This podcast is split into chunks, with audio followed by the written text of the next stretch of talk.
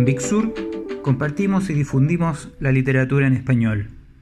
Mi nombre es Diego Alfaro Palma, trabajo en el área de ventas de Big Sur, soy escritor y hoy les traigo una selección dedicada a la poesía, libros que me encantaron de poesía y que hace rato que los quiero recomendar. Son cuatro libros, los cuatro fueron publicados en Chile por editoriales chilenas y son de dos hombres y dos mujeres, dos autores de Chile, una de Canadá y una de México. Y voy a partir ni más ni menos con la poeta de México. Estoy hablando de un libro que me fascinó y del cual tengo que contar una anécdota personal. Este libro se llama Migraciones, poema 1976-2019 de Gloria Herwitz, publicado por la editorial Cuneta. Es un libro de hermosa, hermosa eh, presentación. Es un libro que parece gordote, pero es un libro que se va muy rápido entre las manos. ¿Y cuál es la anécdota?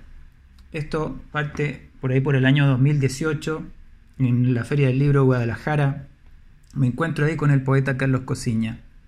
Carlos venía de hacer toda una gira por dentro del país, junto con el editor Juan Carlos Villavicencio, y, y ahí Carlos me dice, no te puedes ir de este país si no leíste a Gloria Herwitz. Por lo tanto, yo fui al stand, ya no me quedaba nada de plata, fui al stand donde estaba publicada Gloria Herwitz, abrí un par de poemas y dije, diablos, ¿por qué no compré este libro antes que todos los otros, los anteriores? Y así me quedé con esas ganas, no me pude llevar el libro y agradezco muchísimo que la editorial Cuneta lo haya hecho y a esa recomendación de Carlos Cosiña. Gloria Herwitz ganó hace no mucho el premio iberoamericano Pablo Neruda acá en Chile. Y este libro, tal como dice el título, lleva más de 40 años de producción. Es un work in progress. Es decir, en este libro ella visita y revisita la historia de su infancia, la historia de su tradición judaica, la historia también de su país, los sabores y colores y las palabras del náhuatl que se entrecruzan con el yiddish y con las tradiciones y fechas de la religión hebrea y al mismo tiempo este mundo católico, pero también de esta infancia que ella vivió rodeada de flores y plantas y de los consejos de su abuela. También este poema avanza, este largo poema avanza desarmándose y recreándose a lo largo del libro. Es decir, con pocos elementos, Gloria Herwitz va variando, desarmando este primer poema largo que se llama Migraciones. Eh, hay un fragmento que no puedo dejar de leer, que me encanta y, y que se los voy a leer con todo el cariño del mundo. Dice, y mi abuela tocaba siempre la misma sonata. Una niña toma una nieve en Chapultepec. La hiedra se enreda en la niebla, se fractura la luz y la ropa está tendida al sol, impenetrable la sonata de la abuela. Tú dijiste que era el verano, oh música, y la invasión de las albas y la invasión de los verdes, abajo gritos de niños que juegan, vendedores de nueces, respiración de rosas amarillas, y mi abuela me dijo a la salida del cine, sueña, que es hermoso el sueño de la vida, muchacha. Bellísimo, me, encanta este fragmento.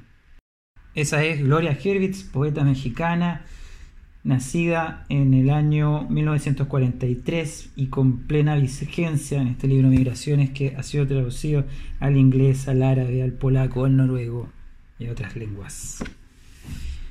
Vamos a Chile, vamos a la poesía joven chilena, de la mano de la editorial Overol, un libro que me encantó este muchacho que se llama, no tan muchacho, ¿eh? muchacho y no tan muchacho, Maximiliano Díaz.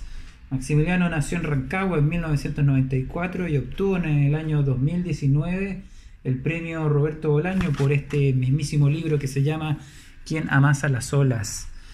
Es como para definirlo, tratar de definir un libro de poesía es muy difícil, pero para tratar de definir quién amasa las olas, tengo que hablar de la experiencia de la familia. Acá Maximiliano logra cruzar la geografía de Chile, sobre todo de la zona de Rancagua, las historias de los mineros, las historias de su familia en torno a la mina, a los trabajos, la historia de su abuela, la historia de una abuela que tiene un revólver que no lo quiere mandar a reparar porque cree que se lo van a quitar, de este padre que quiso ser cineasta, eh, y, de los chicos que se juntan en las noches a ver los tragos que han robado ¿no? de las alacenas de sus padres. Es un libro que es, podría decirlo claramente, es un libro dedicado a los amigos, dedicado a los encuentros, a las historias que se cuentan en, dentro de los hogares de Chile. Es un libro que incluso podría decir antecede mucho al estallido social, tiene algo de eso, de esta cosa, digamos, bastante sufrida, ¿no? Eh, de estos dramas eh, que pasan de generación a generación y que por fin llegan a la mano de, un poeta que las sabe contar. Hay un poema que me encantó que se llama Tomates con azúcar y que dice así.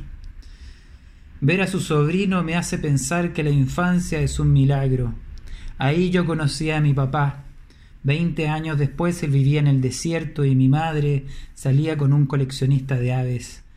Él tuvo una tienda de, de mascotas su trozo de tierra en un pueblo saliendo de Santiago estaba lleno de animales exóticos, un pudú, rodeadores irreconocibles, pavos reales y un ñandú en la jaula de al fondo. En sus años de tienda conoció a un traficante de monos, él los traía a buen precio, me los trae de la selva peruana, llegan hasta allá, se los mete en una chaqueta y vuelve por tierra con unos cuatro o cinco monitos por viaje. Si tienen hambre, tienen naranjas, peladas, tomates con azúcar. Según él, muchas personas quieren un mono en su casa. Pagan bien y los cuidan bien. Me encanta el fraseo que tiene este libro porque es sumamente fresco. Al rato sentí por ahí una influencia con el hip hop, con el hip hop neoyorquino de los años 80, principios de los 90. Eh, hay algo de eso, de ensamblar frases y palabras dichas, eh, digamos, encontradas también, ¿no? En la calle o de estas anécdotas que se cuentan cuando le robamos los tragos a los padres. Que nada más a las solas de Maximiliano Díaz, gran libro de Overol para entrar a la poesía chilena joven. Y para entrar a la poesía chilena un poco más madura, no sé si más madura en realidad, pero pero digamos que ya está considerada, ¿no? que ya la podemos advertir dentro de un canon. Ediciones Universidad Diego Portales acaba de publicar uno de los últimos libros del poeta Thomas Harris, La memoria del corazón. Yo por ahí conté que me senté un domingo, abrí el libro, eh, estaba ahí en mi balconcito, me llegaba un rayo de sol y me senté ahí y leí el libro y no paré de leerlo. Y me sentí profundamente emocionado por su construcción verbal, por su honestidad, sobre todo por su honestidad. Este es un libro que nos va a interpelar muchísimo porque es un libro escrito durante la pandemia, es un libro escrito en el encierro, con la pérdida de amigos, de familiares, con la distancia, con la incertidumbre, pero ante todo es un libro que reclama algo que siempre ha estado en la poesía, es decir, esa sensación de querer detener el instante. Detente, bello instante, ¿no? Decía un poeta por ahí. Y, o como decía Lesama Lima, llegaste en el momento de tu definición mejor. Ese momento quiere detener nuestro amigo Thomas Harris, vamos a llamarlo amigo, es un gran poeta que en este libro yo creo que termina de ser el gran poeta que merece los aplausos.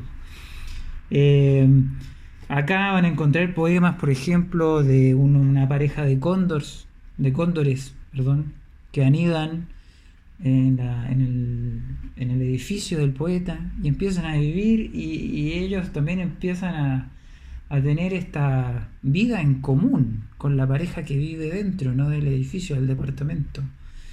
Eh, hay un poema muy hermoso dedicado también al poeta Floridor Pérez. Eh, y hay momentos bellísimos como esos que se quieren detener, que a mí también me interpeló, porque me recuerda un poco a mi limache de infancia en la ciudad donde crecí, cuando éramos, no sé, teníamos 10 años, íbamos con mi primo y un tarrito, íbamos con un tarrito en las manos a buscar eh, moras al cerro y nos traíamos ahí el tarro lleno para que mi mamá o mi abuela hicieran mermeladas.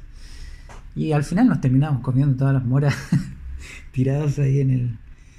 Eh, en, la, arcilla, sobre la arcilla. Les voy a leer un, poema que imita, ¿no? que se puede confrontar o que es una especie de reescritura de otro poema de William Carlos Williams, La Corona de Hiedra. Este poema de Thomas Harris se llama Caminos de ida y muerte.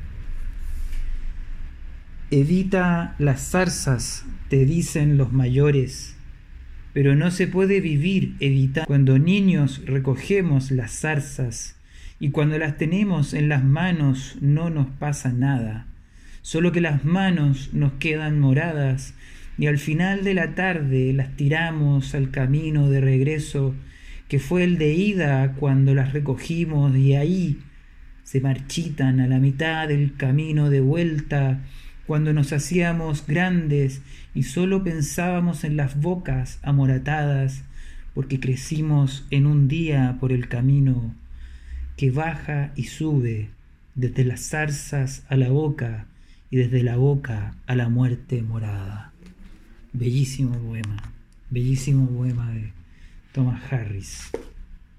Por ahí a muchos les llamará la atención, a los que ya hayan leído a Thomas Harris este libro, porque si bien él ha sido un poeta que ha estado más relacionado con la reescritura de los clásicos o de tratar de dar una señal del presente a partir de elementos de la poesía moderna, de confrontarse con poemas modernos, eh, en este poema, en este, digamos, en este gran libro, eh, no nos vamos a encontrar con eso, sino más que nada una, con una liviandad, una liviandad. Acá nada entorpece el relato, el relato de estas vivencias, el relato también de ese erotismo, porque este poema, este libro está lleno de poemas eróticos, bellísimos, de momentos que habría que guardar para siempre, sobre todo la sensación del deseo.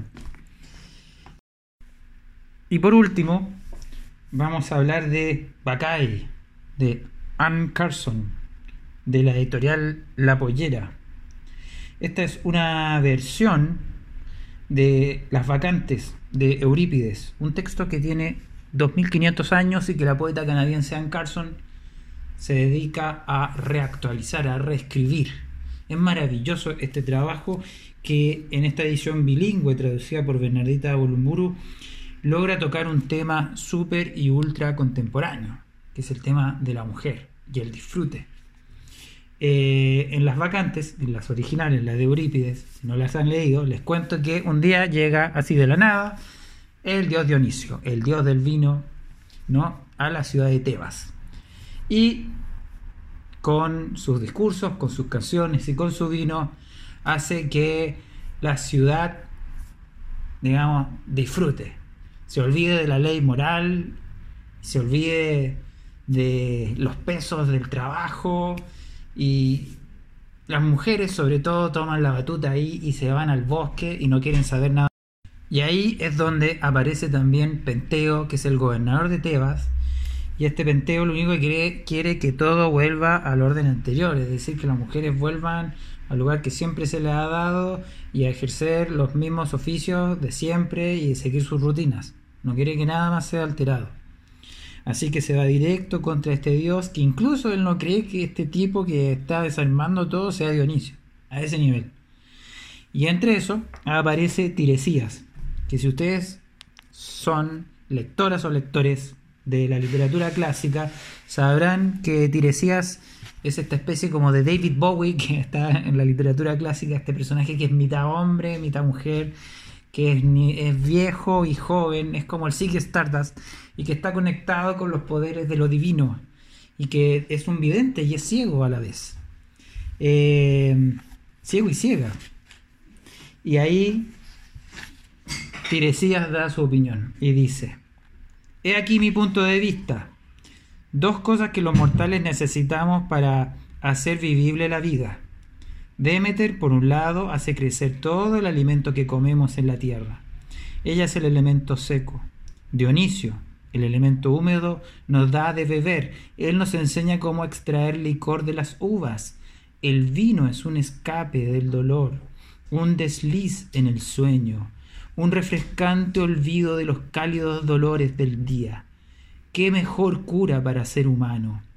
Y cuando hacemos libaciones a los dioses, vertimos al Dios del vino mismo. Es como rezamos. Maravilloso, es como rezamos. Este, este, fragmento justifica absolutamente todo. Todo lo que se puede creer. Bueno, y el vino y la poesía siempre han sido buenos amigos. ¿no? Lo diría Baudelaire por ahí, ¿no? Hay que embriagarse. Y embriagarse, embriagarse de poesía para pasar estas temporadas en el infierno que resultan ser estas cuarentenas, estos cierres, estas distancias, de no poder vernos. Y qué mejor que la poesía que nos habla directo al órgano más importante que tenemos, ¿no? El corazón.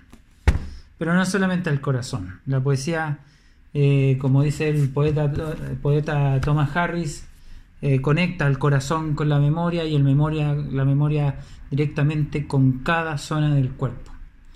Así que no dejen de leer poesía y los despido con esta poeta canadiense, Anne Carson, y los despido con este Thomas Harris, La memoria del corazón, y los despido con este joven poeta de Rancagua, Maximiliano Díaz, quien amasa las olas, y los despido con esta gloria, esta gloria Herwitz mexicana, llena de colores y sabores y palabras de aquí y de acullá. Cuídense mucho y me despido desde el planeta de la poesía. Hasta la próxima.